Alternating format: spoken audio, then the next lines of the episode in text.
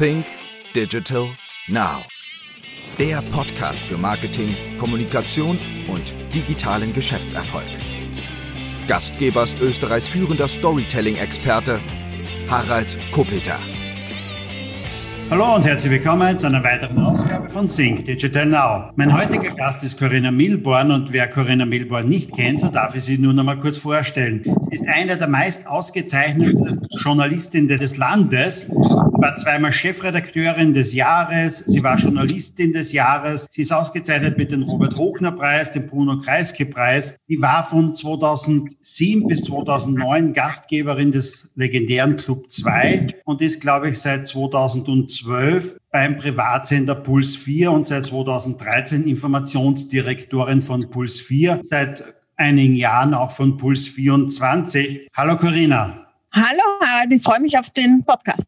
Danke für die Einladung. Liebe Corinna, du bist schon seit vielen Jahren Journalistin, denn auch seit, ich glaube, 2003 und davor warst mhm. du Pressesprecherin beim WWF. Der Podcast nennt sich Think Digital Now. Nimm uns doch einmal ein bisschen so auf die Zeitreise dennoch mit als Journalistin jetzt. Wie hat sich deine Arbeit geändert rund um diese digitale Welt? Denn ich kann mich erinnern, meine erste E-Mail-Adresse bekam ich 1998 und vieles andere, so wie ein Podcast-Interview auf Zoom, gab es ja noch nicht. Das gibt es ja erst ja seit, für die meisten erst seit einem Jahr, seit es Corona gibt. Aber wie hat sich das bei dir, dein, dein, dein Beruf in den letzten 20 Jahren so geändert? Na, es hat sich schon sehr geändert. Also ich habe jetzt nie undigital gearbeitet. Also es gab das Internet schon, als ich, als ich studiert habe quasi. Aber es hat sich im Journalismus geändert, dass damals, wo ich begonnen habe, das war bei einem Printmagazin, beim Format, Wirtschaftsmagazin, und da hat man eine Woche in einer Geschichte gearbeitet und an der gefeilt und gefeilt und dann hat man sie abgegeben, zwei Tage gewartet und dann war sie in Druck und draußen und dann haben alle drüber geredet. Äh, das hat sich total geändert, weil es jetzt einfach sehr viel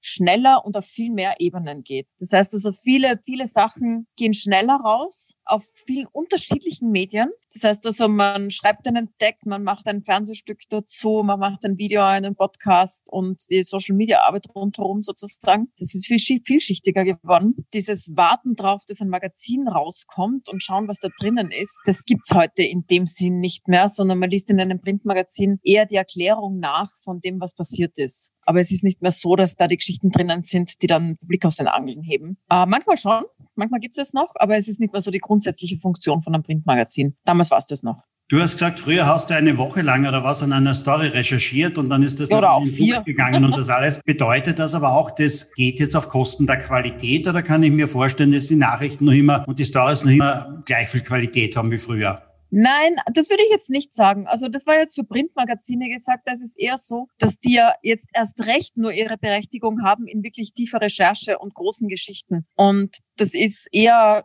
ich, ich finde sogar eher mehr. Was weniger geworden ist, ist zum Beispiel so diese Zusammenarbeit in Teams und mit Fotografen. Da hat es früher einfach mehr Ressourcen gegeben, weil mehr Geld drinnen war. Also es hat größere Redaktionen gegeben. Eine große Geschichte hat man zu fünft oder sechst gemacht, niemals irgendwie nur zu allein oder zu zweit, sondern da waren große Teams dran, die sind ins ganze Land rausgefahren, man hat mit vielen Fotografen gearbeitet. Ähm, das ist jetzt eher zusammengeschrumpft, weil, weil einfach viel Geld aus diesen Printmagazinen verschwunden ist. Aber die Recherche ist nach wie vor, glaube ich, das Wichtigste, gerade bei solchen Magazinen. Ich mache jetzt schon lang Fernsehen. Im Fernsehen hat sich tatsächlich weniger geändert, aber auch da ist es so, dass es halt viel schneller geworden ist. Also es ist nicht mehr so, dass äh, etwas, das in der ZIP 1 nicht drinnen ist, auch nicht passiert ist. Früher war das so. Da hat es einfach nur den ORF gegeben und was am Tag passiert ist, hat die äh, Zeit im Bild bestimmt, weil das war einfach die einzige Nachrichtensendung. Bis dorthin hat man eigentlich gar nicht gewusst, was passiert ist, weil die Zeitungen waren ja erst am nächsten Tag da. Und das ist natürlich völlig anders geworden. Also wir haben eine, eine Echtzeitkommunikation und wir machen zum Beispiel mit Puls, Puls 24 einfach den ganzen Tag Nachrichten live. Also wir sind live bei den Pressekonferenzen, ordnen sie live ein, aber machen dazu, und das ist total wichtig, diese großen Stücke mit tiefergehender Recherche. Du hast es genau gesagt, jetzt mit Puls 24 macht sie den ganzen Tag Nachrichten und du bist natürlich auch ganz stark im Tagesgeschehen, was jetzt einmal Nachrichten betrifft, drinnen. Wir haben aber seit über einem Jahr jetzt fast immer nur das gleiche Thema. Würdest du sagen, das ist auch so für eine Journalistin, das dauert dir jetzt als Journalistin schon auch zu lange, über dieses Thema Corona zu sprechen? Hättest du wieder mal gern einfach andere Themen einmal am Schreibtisch?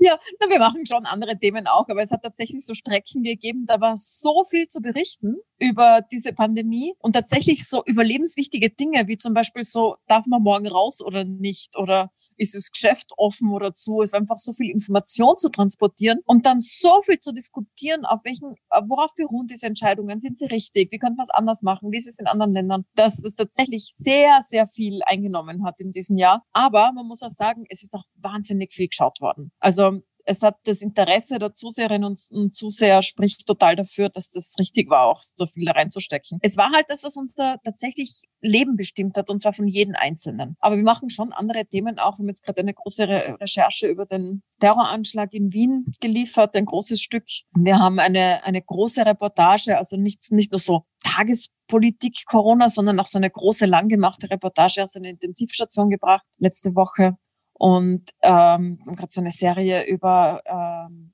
über Verbrechen laufen. Also es gibt schon andere Themen auch. Und jetzt merke ich, wie das Thema Klimakrise wieder an Gewicht gewinnt und an Zug gewinnt. Und das ist auch ein sehr wichtiges Thema für uns. Da berichten wir sehr, sehr viel drüber. Das ist natürlich ein sehr, sehr wichtiges Thema. Welche Themen sind dir vielleicht persönlich äh, in den letzten zwölf Monaten oder 15 Monaten, wo es jetzt eben sehr stark um Corona geht, denn dir persönlich zu kurz gekommen?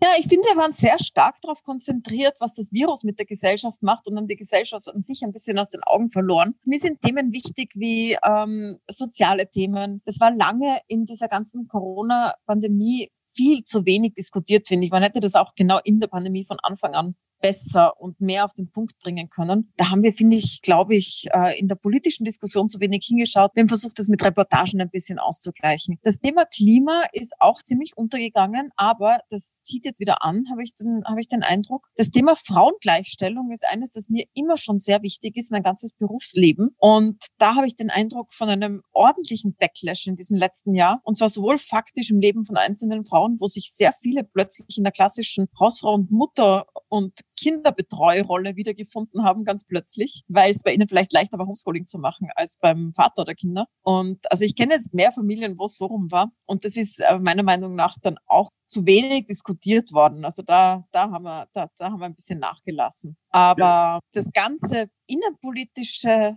äh, der ganze innenpolitische Komplex war anhand von diesem Thema doch ganz gut darstellbar, finde ich. Nicht so kurz gekommen ist es das Thema Korruption. In diesem Jahr, da haben wir tatsächlich sehr, sehr viel berichtet, weil der laufende Urausschuss einfach sehr viel hervorgebracht hat. Da haben wir leider seit Monaten oder auch mitunter seit Jahren immer wieder nicht, eine Menge und zu berichten. Das ist auch gut so, dass es auch berichtet wird. Du hast vorher gesagt, es bessert sich ja auch was dadurch, muss man sagen. Also, das ist richtig. Ja auch schon lange wir haben viele große Korruptionsfälle bei Format und bei News aufgedeckt mit den Aufdeckern dort Kurt Kuch und Ashwin Sankolka und so weiter. Man muss schon sagen, es haben sich schon Dinge gebessert dadurch, dass das aufgekommen ist. Also es sind jetzt andere Korruptionsskandale, die auch sehr tragisch sind und sehr, also schockierend sind auch. Aber wenn man zurückschaut, 10, 15 Jahre, war es definitiv noch ärger. Und deswegen muss man weiter berichten, damit es noch besser wird. Aber das ist natürlich auch etwas, äh, was die digitale Welt hervorgebracht hat, denn es ist jetzt immer und überall irgendwo ein Handy dabei. Es wird ein Video gemacht, es wird ein Mitschnitt gemacht in Ton. Das gab es klarerweise vor 15 Jahren oder 20 Jahren ja nicht. Das heißt, äh, das ist natürlich auch der digitalen Welt geschuldet, oder? Ja, diese besondere Art von Kommunikation über SMS und Chats und WhatsApp, das, äh, das, das ist schon eine neue Dimension, dass man das so mitlesen kann. Und es ist ja auch leichter geworden, weil für eine Telefonüberwachung hat man früher, also braucht man immer noch einen stärkeren Verdacht. Das ist halt schwieriger zu bekommen für die Staatsanwaltschaft als einfach die Beschlagnahmung eines Gegenstandes in einer Hausdurchsuchung. Und ein Handy zählt einfach als Gegenstand mitsamt allem, was drauf ist. Und deswegen haben wir jetzt für eine viel niedrigere Schwelle, nämlich so ein einfacher Anfangsverdacht, der notwendig ist, um dieses Gegen, diesen Gegenstand zu beschlagnahmen. Und das, was drinnen ist, ist dann eigentlich so wie früher ein Telefonüberwachungsprotokoll. Das hat es schon auch gegeben. Also ich kann mich an viele hunderte, hunderte, hunderte Seiten an Telefonüberwachungen erinnern. Wir erinnern uns alle dran, was da rund zum Beispiel rund um die Grasser-Prozesse, wo war meine Leistung und so weiter drinnen war. Aber mit den Chats, das ist halt nochmal so eine informellere schriftliche Kommunikation. Die hat es früher in dem Sinn nicht gegeben. Woher nimmt ein Journalist eigentlich seine Informationen? Du bist sehr aktiv auf Twitter. Nimmst du über Twitter auch die Informationen auf, die du dann später verarbeitest? Oder ist für dich Twitter eher ein Kommunikationskanal nach außen? Nein, eigentlich eher ein Recherchekanal. Ich nutze Twitter so ein bisschen so wie meine persönliche Nachrichtenagentur. Also ich folge da verschiedenen Medien, verschiedenen Nachrichtenagenturen, verschiedenen Menschen, die was zu sagen haben aus Politik und Wirtschaft und so weiter, um so ein bisschen mitzukommen, was läuft überall. Und das auch aus, äh, aus der ganzen Welt so ein bisschen zusammen. Das man, man hat einen guten Einblick, was passiert in den USA gerade, wie ist es in Italien gerade und so weiter. Und eine, eine recht gute, so selbst zusammengestellte quasi Nachrichtenagentur mit Originalaussagen von verschiedensten Leuten. So nütze ich es hauptsächlich. Ich nütze es auch teilweise, um zu fragen, was Leute wissen wollen. Also wenn ich ein Interview vorbereite, dann frage ich manchmal, was interessiert euch eigentlich? Wenn, wenn ich so einen quasi einen vielstimmigen Sparring-Partner brauche, zu entscheiden, wo muss der Schwerpunkt sein in dem Interview? Was ist gerade das Spannende an dieser Person? Das ist auch ganz nützlich. Also so nütze ich es hauptsächlich. Und dann auch als Mitteilungskanal. Also ich poste natürlich auch die Interviews dann oder die Sendungen. Das mache ich natürlich auch. Aber Twitter, Aber Twitter ist jetzt nicht die Hauptinformationsquelle. Es ist ein bisschen so, wie man früher nur die Appe offen gehabt hat habe ich jetzt auch Twitter offen und lese mit, was so läuft. Aber die wichtigste, wichtigsten Informationen sind die Primärinformationen. Das sind Gespräche mit Menschen und Akten. Aber dennoch sagt man ja, oder ist es so, Twitter ist noch immer im Grunde genommen in der ganzen digitalen Welt da draußen ein Nischenkanal und wurde erst richtig groß oder wenn überhaupt groß, ne, durch den ex-amerikanischen Präsidenten, durch Donald Trump. In meiner Wahrnehmung ist es so, Twitter hat jetzt an Bedeutung verloren. Wie ist es in deiner Wahrnehmung? Na, in Österreich hat Twitter nie eine große Bedeutung gehabt. Also im Sinn von äh, großer Anzahl von Menschen, die drauf sind. Es war immer ein Nischenmedium, aber eines, das eben stark genutzt worden ist von Journalismus, Politik und Wirtschaft. Deswegen war das, es ist in Österreich hat sich nicht wahnsinnig geändert. Insgesamt finde ich, ist Twitter wesentlich erträglicher geworden, seit Trump nicht mehr drauf sein darf. Weil äh, man kann ja da nicht anders als dauernd drüber stolpern und der hat so eine ähm, so eine unglaubliche Welle von Hass hinter sich hergezogen immer. Also jeder Tweet von ihm, das war immer so, sowohl seine Gegner als auch besonders seine Anhänger waren so hasserfüllt, dass das diesen ganzen Nachrichtenplatz da verseucht hat. Und deswegen bin ich erst recht froh, dass er weg ist. also diese, diese ganz üble Seite von Twitter kommt mir derzeit nicht unter. Da gibt es, glaube ich, ganz, ganz viele Menschen, hatte. die einmal froh ja. sind, dass er weg ist. Sonst auch, ja. Corinna, vor mir liegt ein Buch, Change the Game, das du vor rund zwei Jahren gemeinsam mit Markus Breitenecker, den Sendungschef von Puls 4, geschrieben hast. Der Untertitel nennt sich, wie wir uns das Netz von Facebook und Google zurückerobern. Du sprichst darin von der Demokratisierung der Welt. Wie meinst du das? Wir haben jetzt die Situation, dass äh, dieses schöne freie Internet, dieser freie Marktplatz der Ideen, wo jeder was machen kann, den wir mal hatten, in eine Reihe von Monopolen verwandelt wurde, die zu den größten Unternehmen der Welt geworden sind. Das ist Facebook für Social Media, das ist Google für die Suche mit YouTube für Videos oder Amazon fürs Einkaufen. Das sind riesengroße Unternehmen, die immer in den Top 5 der größten Unternehmen der Welt sind. Und die haben das Internet quasi unter Kontrolle gebracht. Man kommt an denen nicht vorbei und haben durch die riesigen Datensammlungen, die sie hier angelegt haben in den letzten 10 bis 20 Jahren und die künstliche Intelligenz, die sie entwickeln, mit der sie diese Daten verwenden, einfach so eine wahnsinnig dominante Stellung bekommen, dass sie das, was die machen, sehr stark bestimmt, was auf der Welt passiert. Also zum Beispiel, was ich konzentriere mich in dem Buch vor allem auf Medien, weil das eben mein Bereich ist. Und was Facebook und YouTube in die Welt hinauslassen, bestimmt in einem großen Ausmaß auf der ganzen Welt, welche Informationen Menschen bekommen. Weil Milliarden Menschen da drauf sind. Also Facebook hat Zugang zu Milliarden Menschen jeden Tag und bestimmt ganz alleine, welche Informationen die sind. Und das halte ich für wahnsinnig bedenklich. Ähm, dazu kommt aber noch, dass vielleicht jetzt keine Unternehmen mit böser Absicht sind, aber natürlich welche, die vor allem darauf aus sind, Gewinn zu machen. Und Gewinn heißt in Medien, die Werbung verkaufen, dass sie möglichst lang die Aufmerksamkeit binden. Jetzt haben wir, das ist bei anderen Medien kann es auch so sein. Deswegen haben wir Medienrecht. Also wir dürfen in Österreich, in Europa, in den meisten Ländern der Welt nicht einfach alles in die Welt hinausschreiben, das äh, einen Skandal auslösen oder Aufmerksamkeit erregen könnte, weil Dinge zu schützen sind, wie Persönlichkeitsrechte, wie Privatsphäre, die Rechte von Angeklagten und so weiter. Facebook und YouTube halten sich da nicht dran, sondern machen einfach das, wo die Leute am meisten draufbleiben. Und wo die Leute am meisten draufbleiben, sind Lügen, sind Dinge, die wütend machen, ähm, sind Dinge, die starke Gefühle auslösen. Und das hat einen ganz, ganz üblen Einfluss auf die Gesellschaften in verschiedensten Ländern der Welt, überhaupt global. Es ist nicht nur die USA, sondern auch bei uns. Und das Thema von diesem Buch, dieser üble Einfluss und ähm, die Verbreitung von Hass, Lügen, Propaganda, was es mit unserer Demokratie macht und was man dagegen tun könnte. Sind denn Facebook und äh, YouTube in deinen Augen Medienunternehmer? Ja, ja, klar. Natürlich sind es Medienunternehmer. Die haben so so einen Aspekt, da sind sie eine Plattform. Da kann man Sachen, also man kann auch das Geburtstagsvideo vom kleinen äh, Kind draufstellen und das sehen dann nur die, die bei der Geburtstagsparty waren. Oder bei Facebook kann man auch einstellen, dass man da sein privates Foto drauf tut für seine eigenen Freunde. Da, da in dem Sinn sind es Plattformen, aber das, was man bekommt von ihnen, sind natürlich Medien. Also wenn man Facebook aufmacht, dann bekommt man ja nicht chronologisch, was alle seine sogenannten Freunde an dem Tag gepostet haben, sondern Facebook wählt aus, was man sieht ähm, im Newsfeed. Und das ist ein ganz klassisches Medienprodukt und Facebook ist ganz klassisch der Herausgeber davon. Die picken sich zusammen, was, man, was sie zeigen wollen und machen daraus den Newsfeed. Bei YouTube ist es auch so, die Suchergebnisse und dann die Empfehlungen, was als nächstes kommt, sind also ganz klassische Medienprodukt. Man kann es ja auf Autoplay laufen lassen, machen viele. Man schaut ein Video an und dann kommt gleich das nächste hinten nach. Das hat man sich nicht selbst ausgesucht, das sucht YouTube aus und ist so gesehen der Herausgeber. Das Blöde ist, dass die einfach in Echtzeit ganz genau beobachten, wo Leute dranbleiben und es so schaffen, mit diesen Datensammlungen, die sie haben über den User über viele Jahre, so schaffen, so ganz genau die psychologischen Schwächen rauszufinden und sich da reinzukrallen. Das heißt, wenn jemand gerade irgendwie sich denkt, so, ah, zu viel zugenommen im Lockdown, dann wird da sehr viel über Abnehmen bekommen und immer Extremeres. Wenn jemand Angst hat davor, dass, äh, dass man fremdbestimmt wird, dann wird da eine Erklärung, aber dann vielleicht schon eine Verschwörungstheorie und dann vielleicht eine ganz absurde Verschwörungstheorie bekommen, weil der Algorithmus von YouTube merkt, da bleibt er dran. Und so verbreiten diese Medien Lügen, Verschwörungstheorien, völlig falsche Dinge, auch viel Propaganda, weil Propaganda natürlich weiß, wie man damit umgeht von verschiedenen politischen Parteien oder auch Ländern. Und, und das ist so zerstörerisch.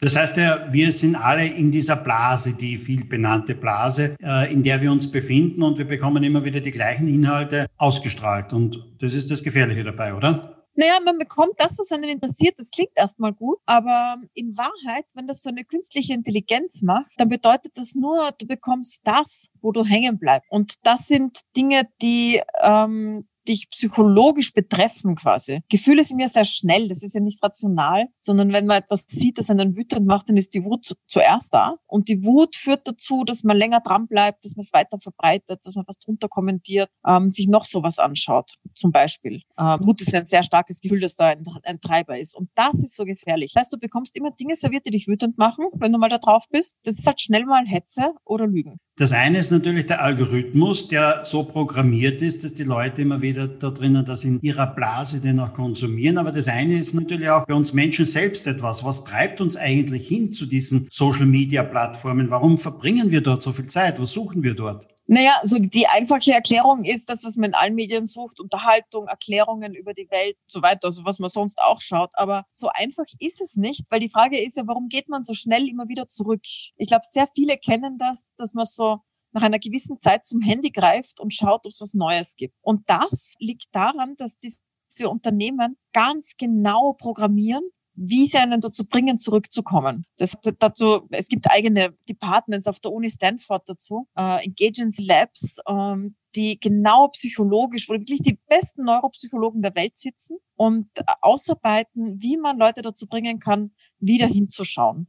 Und dazu spielen sie mit so ganz grundlegenden Funktionsweisen des Menschen. Wir sind einfach zum Beispiel soziale Wesen. Das heißt, äh, die Einführung des Like-Button auf Facebook hat dazu geführt, dass Leute viel öfter draufgeschaut haben. So hat jemand schon mein Foto gut gefunden oder auf Instagram, also ganz großer Treiber von Instagram. Oder äh, wir sind, es, es ist psychologisch normal, also so sind wir programmiert, dass wir nach ähnlichen Meinungen suchen oder dass es uns freut, wenn wir eine Meinung hören, die unsere unterstützt. Deswegen bekommt man immer das Dinge, die die eigene Meinung festigen, serviert und keine diese challengen, wie es jetzt in einem klassischen Medium der Fall wäre, wo man Pro und Contra hat und die andere Meinung mal hört. Das heißt also, wir haben da einfach Technologie des 21. Jahrhunderts mit der besten Psychologie, die auf Hirne schießt, die dafür überhaupt nicht vorbereitet sind.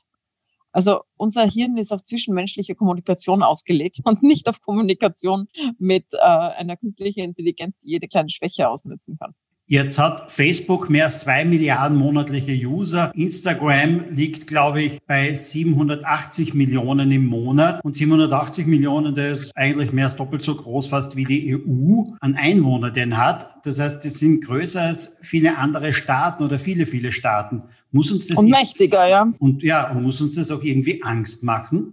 Ja, ich finde schon. Wenn man sich Facebook anschaut, also mit Facebook, Instagram und WhatsApp, haben die direkten Zugang zum höchstpersönlichen Bereich von Milliarden Menschen jeden Tag, weil in das Handy hinein, in, das, in diesen privaten Bereich der persönlichen Freundschaften, der persönlichen Nachrichten, der Dinge, die dann psychologisch wichtig sind, wie Anerkennung und so weiter, da direkt hinein haben die einen Zugang und das ist ein Unternehmen, in dem eine Person, also Mark Zuckerberg, die alleinige Kontrolle hat. Weil er hat ja tatsächlich die Mehrheit der Shares in dem Unternehmen. Also diese eine Person kann das bestimmen und das ist schon unheimlich. Gibt es eigentlich jetzt nun irgendeinen Unterschied zwischen Facebook, Instagram oder den Amerikanern und den Chinesen? Denn TikTok ist natürlich etwas, das sehr stark in den letzten Monaten zu uns gekommen ist. Siehst du da irgendeinen Unterschied oder fällt das eher in den gleichen Topf? Naja, auf den ersten Blick ist es natürlich grundlegend unterschiedlich, weil die amerikanische Kultur ist eine liberale Kultur mit freier Marktwirtschaft, Kapitalismus. Und China ist eine kommunistische Diktatur, wo der Staat alles ist. Und in den, in den USA versucht, hat da zu wenig zu sagen in diesen Dingen, sondern da haben Unternehmen und die freie Marktwirtschaft viel zu sagen.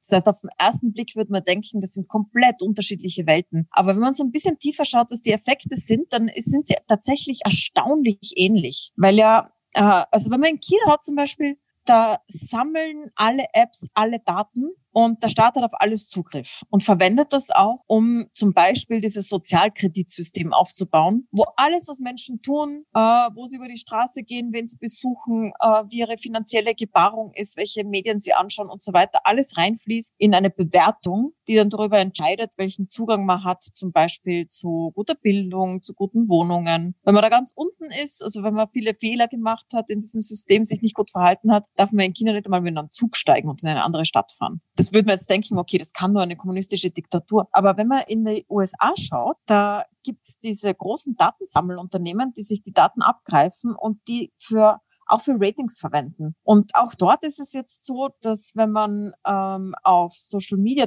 Dinge tut oder Bilder verwendet oder Verbindungen hat, ähnlich sind von Leuten, die ihre Kredite nicht zurückgezahlt haben zum Beispiel, bekommt man selber auch keinen Kredit. Auch wenn man eigentlich vielleicht gut wäre. Das heißt, auch dort verstärkt das eigentlich soziale Ungleichheiten. Zum Beispiel jemanden, jemand, der in schwarz ist und in einer ärmeren Gegend wohnt, ist ähnlich wie Leute, die ihre Kredite nicht gut zurückzahlen. Und deswegen wird so jemand nach diesen ganzen Datensammeldingern, das weiß man über das Handy, schlechtere Kreditkonditionen bekommen und keinen Kredit für die Uni bekommen, den man in den USA ja braucht und somit nicht auf die Uni gehen können. Das, das verschärft diese soziale Ungleichheit. Und so, sogar so, so auf, auf so eine individuelle Ebene, dass man sich schwer dagegen wehren kann, weil man weiß ja nicht, wie der andere ist. Jemand, es gibt so verschiedenste Korrelationen, die dort hergestellt werden. Man sagt zum Beispiel, ja, Leute, die Schwarz-Weiß-Profilbilder äh, verwenden, sind oft psychisch instabil. Jetzt verwendet das eine zum Beispiel HR, Personalauswahlfirma, eine Software, die solche Dinge ausspuckt. Und vielleicht du aber ein Schwarz-Weiß-Bild einfach nur, weil du ein schönes künstlerisches Bild da hast und bist überhaupt nicht psychisch unstabil, aber trotzdem fließt das in die Bewertung ein. Und insofern ist es in den USA mit diesem völligen freien Zugang zu Daten und der Bewertung im Effekt gar nicht so anders als in China. Das ist ja unheimlich. Deswegen glaube ich, dass wir in Europa wirklich einen eigenen Weg brauchen dazu. Aber wir haben ein anderes Gesellschaftsbild. Wir haben ein Bild einer Gesellschaft mit äh, gleichen Chancen, mit Gerechtigkeit, sozialer Gerechtigkeit und das passt nicht zusammen mit diesen zwei. Das heißt, diese mühsam erarbeitete Datenschutzgrundverordnung, die vor ein paar Jahren gekommen ist, reicht in Europa auch nicht aus, oder? Hm, die ist ohnehin eigentlich recht gut zu einem internationalen Standard geworden. Also ich möchte die nicht verdammen. Ich finde, dass dieser Versuch sehr, sehr gut war.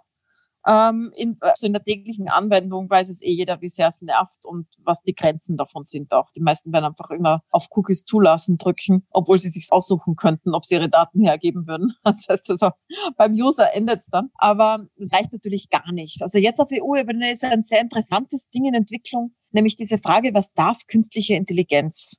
Das finde ich eine ganz, ganz wichtige Sache weil die bestimmen, bestimmen wird, und da ist Europa wieder Vorreiter, hoffe ich, zumindest ist es gerade in Entwicklung, was diese Algorithmen dürfen. Also darf man Kinder manipulieren? Darf man psychologische Schwächen von Menschen ausnützen? Darf man aus dem, was sie auf, äh, aus ihren Bewegungsmustern, die ähnlich sind wie jene von, ich weiß nicht, ähm, nicht kreditwürdigen Menschen schließen, dass der auch nicht kreditwürdig ist und daraus dann ähm, Konsequenzen ziehen und Dinge teurer machen für diese Person. Lauter solche Dinge. Und das finde ich ein, ein total spannendes Projekt. Das ist jetzt gerade, es sind die Entwürfe draußen. Die finde ich sehr mutig und gut und ich bin gespannt, was daraus wird. Darüber habe ich vor kurzem auch mit dem Professor Markus Hengschläger äh, gesprochen. Was dürfen wir, was darf künstliche Intelligenz denn auch und äh, wie sehr schränken uns europäische Richtlinien denn ein, wenn es auf der einen Seite USA macht, auf der anderen Seite macht es China. Wie, wie können wir da eigentlich uns äh, trotzdem mit denen arrangieren oder wie müsste das aussehen? Weil wir können uns von dem auch nicht irgendwie abnabeln und äh, nur alleine agieren, oder? Nein, aber abnabeln muss man sicher nicht. Also niemand sagt ja, man sollte Facebook verbieten oder TikTok verbieten in Europa. Das ist ja gar nicht notwendig. Aber ich glaube, es ist notwendig, sich hinzusetzen und sich zu überlegen, nach welchen Regeln wollen wir, dass Medien funktionieren zum Beispiel. Das haben wir ja gemacht. Es gibt ja Medienrechte das muss man anwenden, auch auf diese Medien. Und das ist überhaupt nicht unmöglich, weil Europa groß ist. Also mhm. die EU ist der größte Wirtschaftsraum der Welt. Es sind sehr, sehr viele Konsumenten hier. Es ist ein großer, reicher Wirtschaftsraum, den man nicht einfach fallen lassen kann. Das hat man gesehen bei der Datenschutzgrundverordnung. Da gab es auch die Sorge, so werden dann US-Unternehmen überhaupt noch tätig sein in, in unserem Internet hier oder werden die einfach abschalten? Fast niemand gemacht.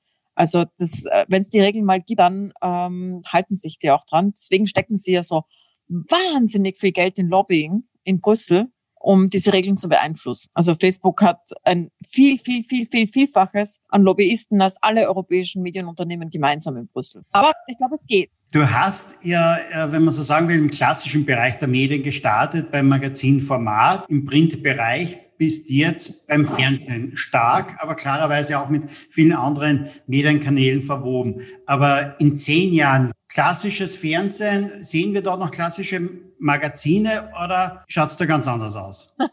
weißt du, warum ich die Frage nicht beantworte?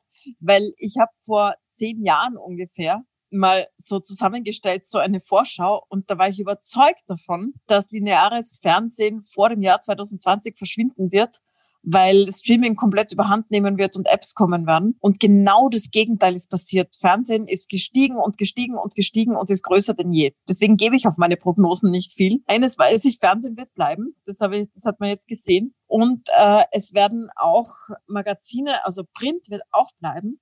Und zwar wegen der Tiefe der Recherche und der guten Lese, also mit einem guten Lesefluss. Das heißt, gute Journalisten, die gut schreiben können und gut recherchieren, werden auch in fünf Jahren, auch in zehn Jahren gute Printmagazine machen. Aber was sicher auch bleibt, ist, dass wir alles auf verschiedenen Ebenen machen. Also bei Puls 24 mache ich ja nicht Fernsehen, sondern ich mache das fürs Fernsehen. Es kommt auf die App, es wird in der Streaming-App gezeigt. Man kann es am Smart TV aufrufen. Es gibt einen Text dazu auf Puls24.at.